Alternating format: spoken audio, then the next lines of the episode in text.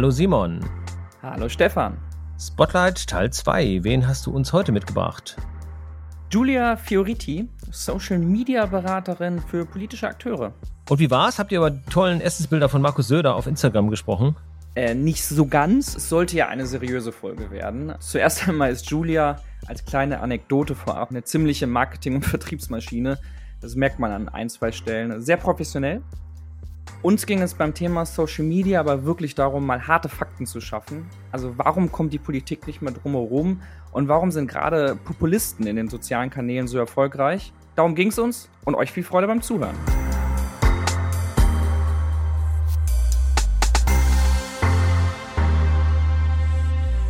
Politikerinnen sind wie Marathonläuferinnen, die keinen Bock auf Training haben. Sie träumen vom Bürgerdialog, Engagement und mehr Sichtbarkeit für sich und ihre Themen. Und gleichzeitig nehmen sie die sozialen Medien nicht als Kommunikationskanal an, über den all das möglich wird. Das sagt mein heutiger Gast und sie möchte das ändern. Herzlich willkommen, Julia Fioriti. Schön, dass du da bist. Hi. Ja, hallo Simon. Vielen Dank für die Einladung. Ich freue mich sehr, heute hier im Podcast dabei zu sein. Das ist schon mal eine super Grundbedingung für unser Gespräch heute. Aber erzähl doch mal, wie geht's dir und wo treffe ich dich gerade? Wir beide treffen uns nämlich gerade digital. Ja, also mir geht's super. Bei den heißen Temperaturen kann es einem ja nur gut gehen, also mir zumindest. Und ähm, ich bin tatsächlich in, im Homeoffice in München. Und ja, du erwisst mich quasi zwischen 1000 Calls heute. Dann freue ich mich, dass du jetzt ein bisschen Luft hast für mich oder für unseren Podcast. Und lass uns doch gerne direkt einsteigen. Du bist Beraterin für Social Media und gemeinsam mit Nina Scavello, die heute leider nicht dabei sein kann, hast du die Beratung Mecoa gegründet. Und zu euren Kundinnen gehören Politikerinnen, Parteien, Verbände, aber auch Unternehmen. Und über das Politische werden wir heute sprechen. Aber lass uns doch mal ganz vorne starten. Kurze Selbstvorstellung.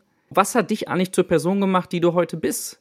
Was ist passiert, dass du jetzt abgebogen bist in den politischen Sektor? Erzähl mal. Sehr komplexe Frage, sehr komplexe Frage. Natürlich. Ich fange einfach mal mit einer Vorstellung an. Also wie gesagt, mein Name ist Julia Fioriti. Ich bin die Mitgründerin von der Social Media Beratung Mecoa Medien Coaching, ähm, die wir 2019 gegründet haben. Und ja, ich bin da eigentlich so relativ zufällig irgendwie in diese politische Branche rein gefallen, wenn man so will. Ich habe nämlich ursprünglich Wirtschaftswissenschaften in Konstanz im Bachelor studiert und dann bin ich danach erstmal zum Master nach Rom gegangen, um da Business Management mit dem Schwerpunkt Marketing zu studieren. Ähm, das heißt, da hat sich schon so ein bisschen herauskristallisiert, dass dieser Marketingbereich doch, ähm, ja, es mir irgendwie angetan hat. Und meine Mitgründerin, die Nina Scavello, die ähm, hat Kommunikationswissenschaften studiert im Bachelor und Master und ist dann danach tatsächlich im Landtag von Baden-Württemberg gelandet und hat dort als Social Media Managerin eines Abgeordneten gearbeitet. Und ja, dadurch, dass wir beide eben so in diesem Marketing-Kommunikationsumfeld äh, dann waren, haben wir eben festgestellt, dass es aus dem Umfeld immer mehr Rückfragen gibt. Also ich persönlich zum Beispiel komme aus einer Familie, in der sehr viele selbstständig sind. Und äh, da kamen eben ganz viele Fragen immer auf. Dann plötzlich, ja, wie ist denn das mit Instagram und brauche ich eine Website und was brauche ich jetzt eine Facebook-Seite, wenn ich Immobilienmaklerin bin? Und ähm, da hatte ich mich dann in der Mittagspause mal mit der Nina darüber unterhalten, dass es irgendwie total crazy ist, dass da so viel Unwissenheit ist. Also wirklich von allen Bereichen. Ich quasi habe es eher so aus dem Unternehmerumfeld eben mitbekommen. Sie hingegen hat es auch aus dem politischen Bereich eben gesehen, dass da wirklich ganz viel Unwissenheit einfach noch herrscht. Und ähm, so ist diese Idee dann eigentlich entstanden, dass wir gesagt haben, hey, lass doch da mal so ein bisschen Kompetenz reinbringen, also einfach mal die Leute an die Hand nehmen, gerade auch so ältere Generationen, sage ich jetzt mal, ähm, und denen zeigen, wie sie für ihre Zwecke eben die sozialen Medien nutzen können. Und damals habe ich zu der Zeit noch in einer Online-Marketing-Agentur gearbeitet, ähm, Vollzeit natürlich und ähm, ja, da habe ich irgendwie relativ schnell auch gemerkt, dass alles, was mit Marketing und Social Media zu tun hat, oftmals auch so ein bisschen oberflächlich alles ist. Also wenn man es für Unternehmen einsetzt, klar, ist es auf jeden Fall kann auch viele gute Seiten haben, aber irgendwie ist der Kontext doch sehr oft einfach so ein bisschen oberflächlich. Und als wir dann mehr und mehr für politische Akteure dann auch was gemacht haben, durch den Draht eben ja von Nina durch ihr durch ihren Bekanntenkreis quasi ähm, fand ich das richtig gut, dass Social Media in dem politischen Kontext einfach so viel mehr Bedeutung irgendwie gewinnt. Und ja, so haben wir uns dann quasi nach und nach wirklich speziell für den politischen Bereich positioniert und äh, bieten jetzt eigentlich wirklich zu 80 Prozent Dienstleistungen im Social Media Bereich für die Politik an. Und vor allen Dingen, du hast es gerade gesagt, du hast Vollzeit gearbeitet in einer Marketingagentur und hast dann, also finde ich immer ganz interessant und frag mich dann, was hat die Leute so gesehen dazu gebracht? Äh, wie haben sie den Mut aufgebracht? Du hast dich dann, oder ihr habt euch dann selbstständig gemacht. Das ist ja schon echt ein krasser Schritt. Also wenn ich da auf mich selber blicke, also ich bin nebenberuflich auch selbstständig, äh, bin aber, wenn ich ganz ehrlich bin, auch würde, wäre ich ein zu großer Schisser, um zu sagen, so, ich hüpfe jetzt komplett eigenständig in dieses Becken. Darum erstmal großen Respekt dafür. Du hast gerade gesagt, aus deiner Familie sind einige bereits selbstständig. Hat das geholfen oder hattest du gar nicht diese Befürchtungen? Nee, also bei uns war das tatsächlich ja auch erst nebenberuflich. Also ich habe jetzt nicht direkt gekündigt und ähm, ein Business aufgemacht, sondern das war schon erst mal nebenberuflich. Aber bei mir war das, ja, dadurch, dass ich halt so auch aufgewachsen bin und gesehen habe, dass irgendwie man eben auch selbstständig Erfolg haben kann und sich da was aufbauen kann, war ich da, glaube ich, schon immer einfach ein bisschen offener. Und ich bin generell aber auch eine, ja, ich sag mal, relativ risiko freudige Person. Also ich, ich bin jetzt nicht so ängstlich oder traue mir nichts zu, sondern ähm, ich sehe da eigentlich eher dann die Chancen und habe dann auch Lust, so Dinge anzupacken und einfach mal loszugehen und zu gucken, wo es quasi hinführt. Aber klar, wie gesagt, es war auch nicht direkt jetzt die Vollzeit-Selbstständigkeit, sondern Step by Step quasi erst mal nebenberuflich und danach ging es dann ja in die Vollzeit-Selbstständigkeit. Jetzt tatsächlich auch schon seit fast drei Jahren. Ja, im September sind es drei Jahre. Nicht schlecht, nicht schlecht. Ja, nach unserer Aufnahme hole ich mir persönlich einfach noch ein paar Tipps bei dir ab. Äh, so, so, so, machen wir das auf jeden ja, Fall. Machen wir. Sehr schön. Ihr seid sogar ausgezeichnet worden, richtig? Ja, tatsächlich ähm, wurden wir vom Land Baden-Württemberg mit dem Ideenstarkpreis letztes Jahr ausgezeichnet im Oktober. Ähm, da haben wir auch uns sehr darüber gefreut und ähm, ja, haben unseren Preis im Oktober entgegengenommen. Tatsächlich wurde da hauptsächlich unser Online-Kurs ausgezeichnet. Ähm, da ging es quasi um innovative Ideen und unser Online-Kurs Politikakademie wurde da eben mhm. ausgezeichnet. Und über den sprechen wir auf jeden Fall gleich noch.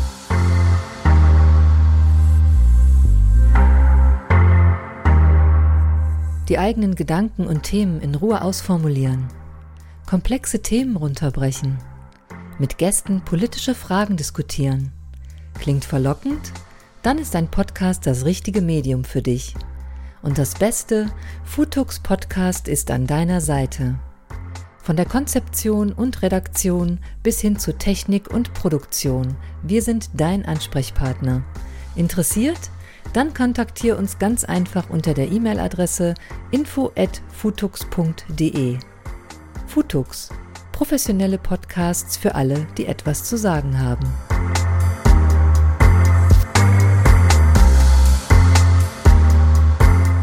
Wir bleiben erstmal noch im Allgemeinen. Du hast schon gesagt, zu 80 Prozent sind eure Kundinnen aus dem Bereich der Politik. Und das Zitat, was ich am Anfang gebracht habe, um dich quasi einzuführen, war noch nicht ganz fertig. Ich würde gerne einmal den zweiten Teil vorlesen. Es ist nicht damit getan, zweimal im Quartal ein Selfie zu posten. Und es hilft auch nicht immer nur zu klagen, für sowas haben wir kein Budget und keine Zeit. Sowas ist mittlerweile das Medium, über welches Wahlkämpfe entschieden werden. Dafür sollte Budget und auch Zeit eingeräumt werden.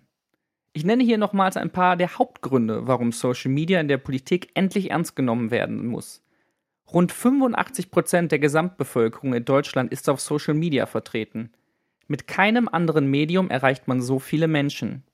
Durch Stories, Videocontent und Blicke hinter die Kulissen wird Vertrauen aufgebaut. Durch Social Media kommen Bürgerinnen wirklich hautnah an die Politik ran. Du kannst genau die Themen platzieren, die dir wichtig sind, ohne Pressefilter, dafür aber mit viralen Reichweiten.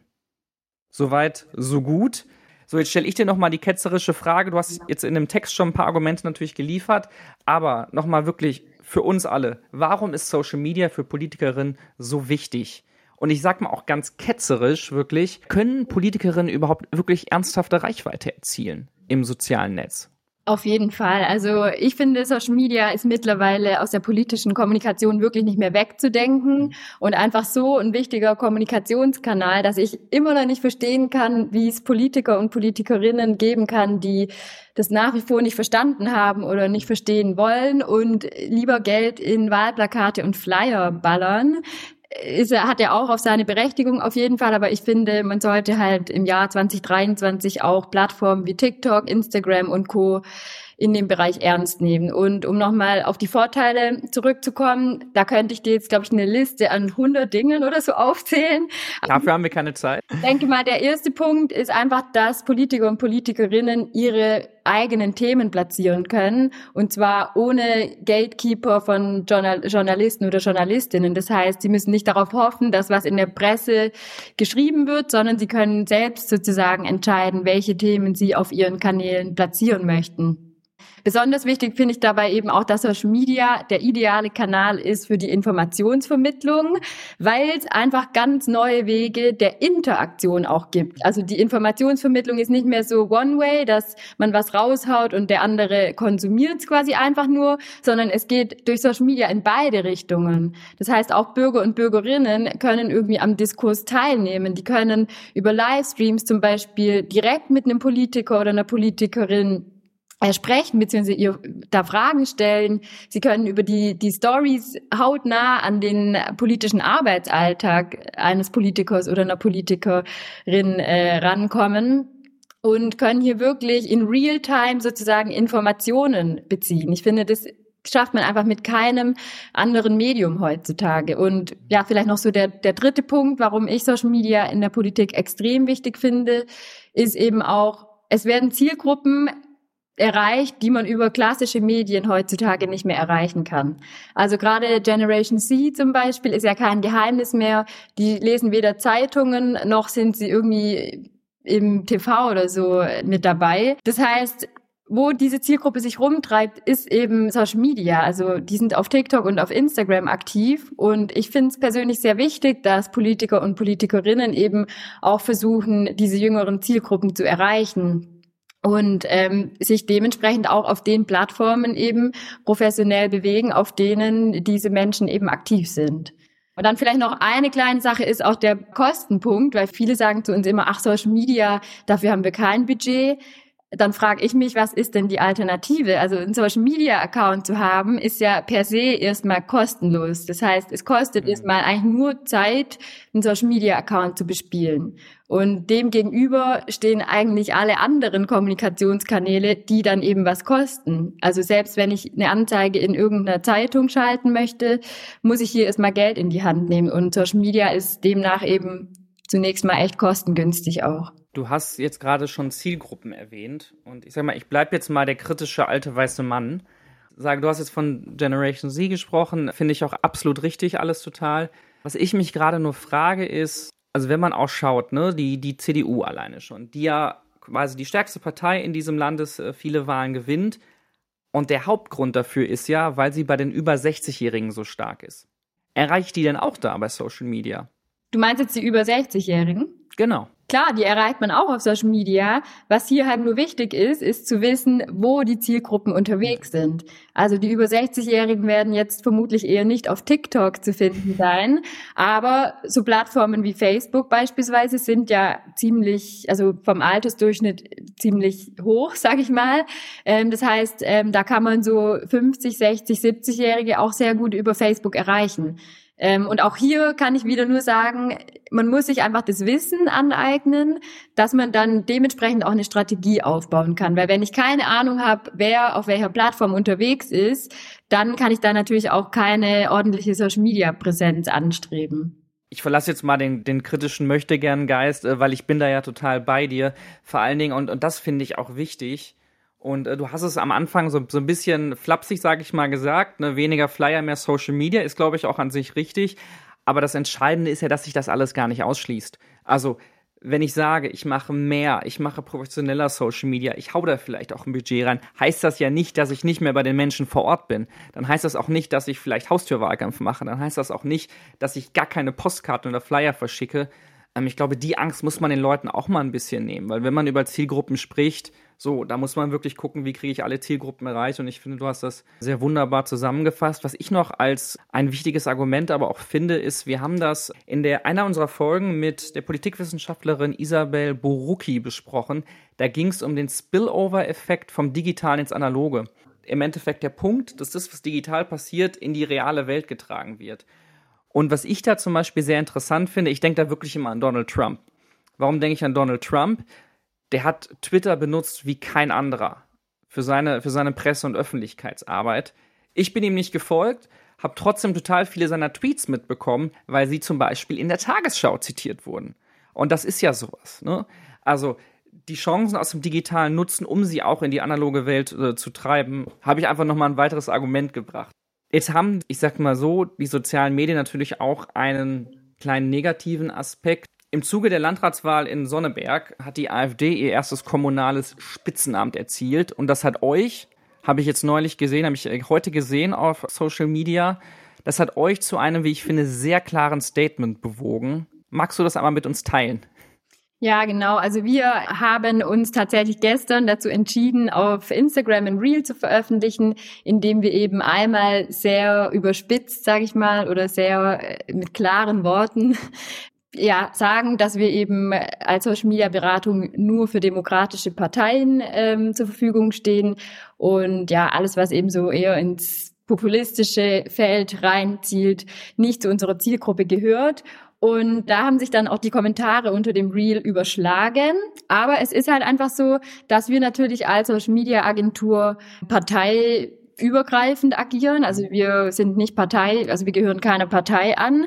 Und da hatten wir es eben in letzter Zeit auch immer häufiger gehabt, dass aus verschiedenen Parteien, die wir persönlich jetzt eben nicht unterstützen möchten, sich bei uns beraten lassen wollten. Und deswegen dachten wir jetzt auch, im Zuge der Wahlergebnisse können wir da schon mal ein klares Statement setzen, dass wir eben nur mit demokratischen Parteien zusammenarbeiten. Also wenn ich jetzt auf populistische Parteien so schaue, ist mein Eindruck, unempirisch, dass sie gerade so auf Facebook und YouTube einfach sehr erfolgreich sind und da sehr stark Kampagnen fahren. Wie ist da deine professionelle Sicht?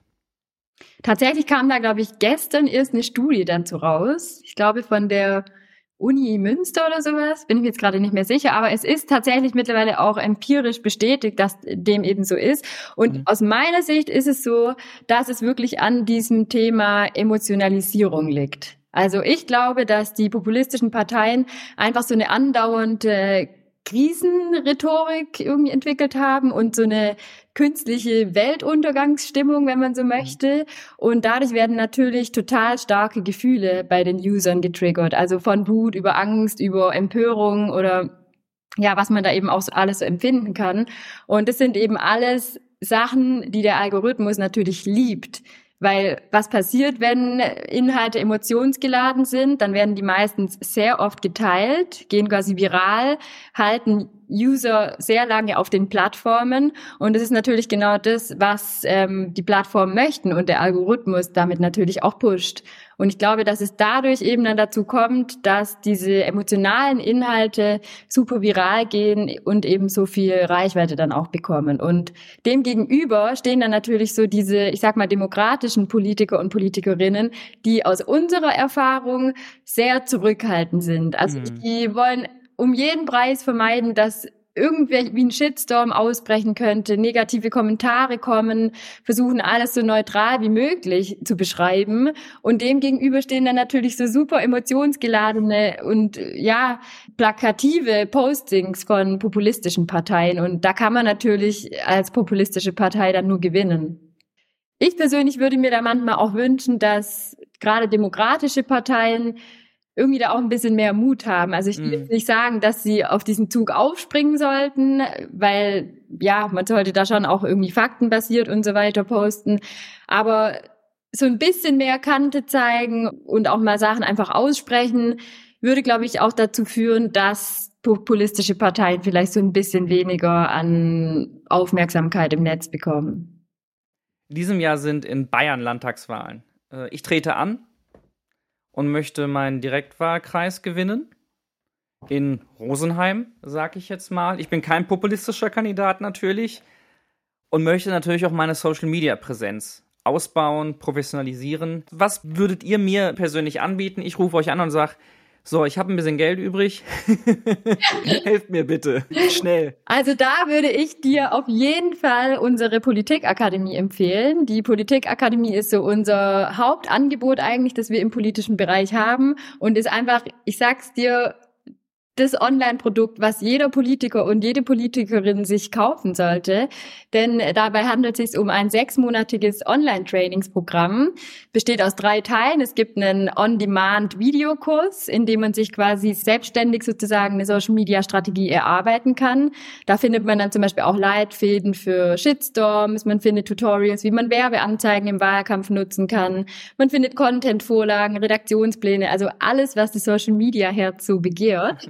Ähm, und dazu ähm, bieten wir dann auch zweimal im Monat quasi live Gruppenstrategie-Calls an, sodass die Teilnehmenden eben nicht nur alleine mit der Theorie gelassen werden, sondern wir wollen die wirklich hautnah betreuen und da eben für Feedback und ähm, Fragen, Strategieentwicklungen zur Seite stehen. Und das Ganze wird dann noch ergänzt durch eine Facebook-Gruppe, in der wir uns austauschen können, auch mit den anderen Teilnehmenden und nochmal mehr Rückfragen gestellt werden können und auch Guest-Speaker aus der politischen Kommunikation, die dann nochmal andere Themen vorstellen. Also das ist wirklich ähm, so ein Produkt, das langfristig wirklich zum Erfolg führt, weil man da eben Schritt für Schritt sich wirklich eine professionelle Strategie erarbeitet und dann eben auch mal bei einem anstehenden Wahlkampf von den Social Media Profilen profitieren kann.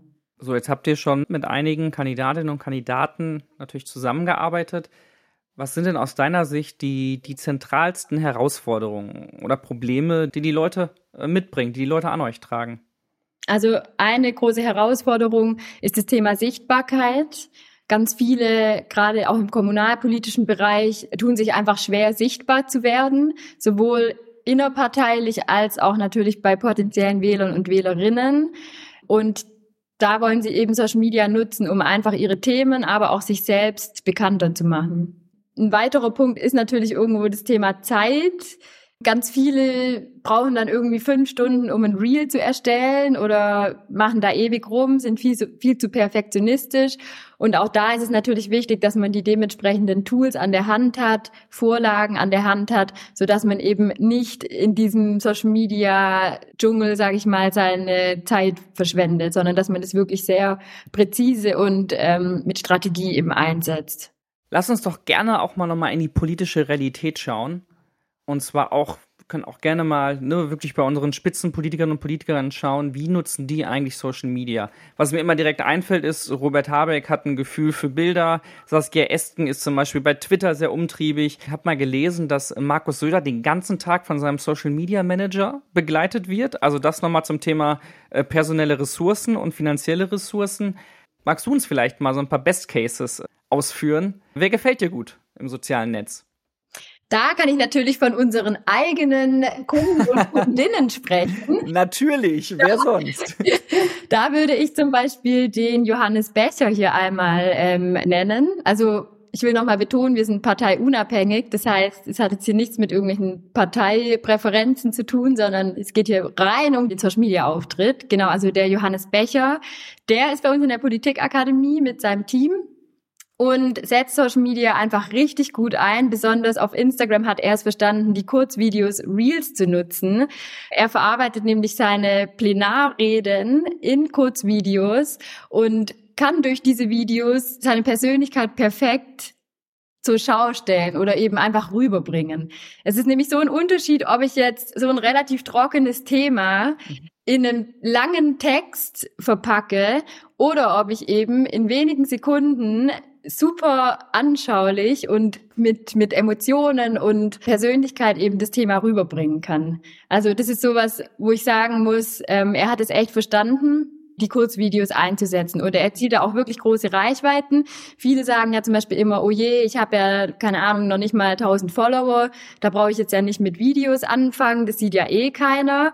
Nee, das stimmt einfach nicht, weil gerade die Kurzvideos, gerade die sind vom Algorithmus so ein, eingestuft, dass auch kleine Accounts große Reichweiten erzielen können. Und gerade der Johannes zum Beispiel, der hat, glaube ich, aktuell so zweieinhalbtausend Follower, also jetzt nicht super klein und nicht super groß, aber er hat wirklich bis zu 20.000 Views auf seinen Reels und ähm, dadurch ja, wächst dann natürlich die Community auch stetig und er steht jetzt auch im Landtagswahlkampf in Bayern und kann da dann natürlich die, seine Accounts eben super gut einsetzen, um die Wähler und Wählerinnen zu erreichen. Sehr schön. Auch das passt natürlich zu unserem Podcast, dass wir jetzt nicht die bekanntesten Gesichter vielleicht nach vorne stellen, sondern wirklich auch so, ich nenne es mal kleineren Erfolge zeigen. Vielen, vielen Dank. Abschließend eine große Bitte. Gib mir doch nochmal die zentralen Tipps, die du für Politikerinnen und Politiker hast bei der Nutzung von Social Media. Es muss nicht alles dabei sein, aber was sind für dich die zwei, drei wichtigsten? Nummer eins, richtiges Mindset. Ganz, ganz klar der erste Punkt, mit dem man starten sollte. Fangt rechtzeitig an, eure Social Media Accounts aufzubauen. Wer zwei, drei Monate vor einer Wahl anfängt, hat fast keine Chance mehr. Das heißt, ja, es geht nie zu früh gerne auch schon drei Jahre vorher sozusagen anfangen und vor allem auch sich selbst das Social Media Wissen anzueignen, weil Social Media muss authentisch sein und selbst wenn man Mitarbeitende hat, wird es nicht erfolgreich sein, wenn man nie selbst auf Social Media zu sehen ist. Also man mhm. muss dann selbst auch verstehen, wie diese Dynamiken auf Social Media funktionieren, um dann auch dementsprechend zum Beispiel Video-Statements raushauen zu können. Genau. Und ansonsten würde ich sagen, auf jeden Fall, bevor man anfängt, wild zu posten, erstmal die Zielgruppe analysieren, dass man vor allem weiß, wen will ich eigentlich erreichen, auf welcher Plattform sind die unterwegs und welche Bedürfnisse haben die eigentlich. Weil ein erfolgreicher politischer Social Media Account, der liefert eben der Zielgruppe Antworten auf deren Fragen und ja, da weißt du eben nur, was du posten sollst, wenn du davor mal deine Zielgruppe analysiert hast. Julia, vielen, vielen Dank für deine Zeit. Das war sehr lehrreich und informativ. Danke dir. Ja, vielen Dank nochmal, Simon, für die Einladung. Es hat großen Spaß gemacht und für alle Zuhörer, die vielleicht Lust haben, sich mehr mit dem Thema Social Media zu beschäftigen, geht, schaut gerne mal auf unserer Website vorbei. Wir bieten nämlich kostenlose Social Media Strategie Sessions an und da freuen wir euch natürlich auch mal im Eins zu eins sozusagen kennenzulernen. Und ihr hört uns in der nächsten Woche schon wieder, denn unser Sommer-Special geht weiter. Bis dahin. Ciao. Eine Futux Podcast Produktion 2023.